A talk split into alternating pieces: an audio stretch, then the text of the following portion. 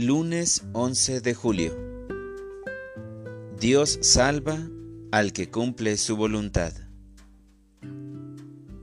Lectura del Santo Evangelio según San Mateo. En aquel tiempo Jesús dijo a sus apóstoles, No piensen que he venido a traer la paz a la tierra. No he venido a traer la paz, sino la guerra. He venido a enfrentar al hijo con su padre, a la hija con su madre, a la nuera con su suegra, y los enemigos de cada uno serán los de su propia familia.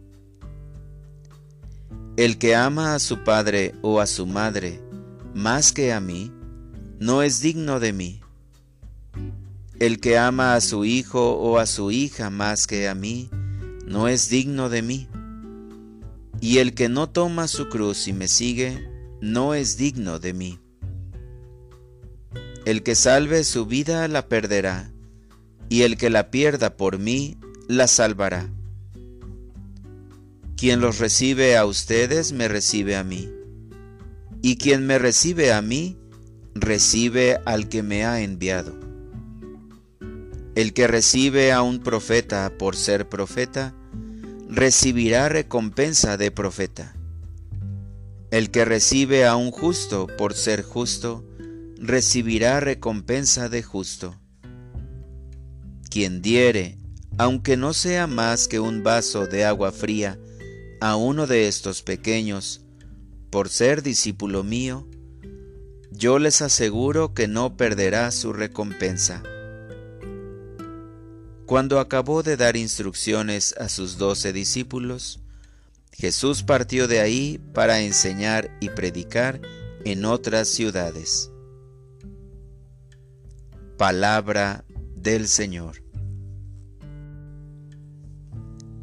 Oración de la mañana. Te recibo, Señor. Un día nuevo comienza. Quiero empezar dándote gracias porque me regalas la vida. Me regalas esta hermosa mañana llena de esperanza.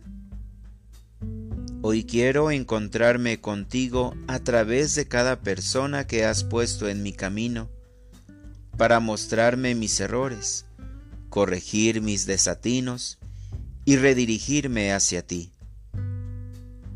Hoy te pido, Señor, por todas las personas que han consagrado su vida a tu servicio, para que los ayudes, los ilumines y los conduzcas por el camino del bien, y así ellos puedan conducir a tu pueblo.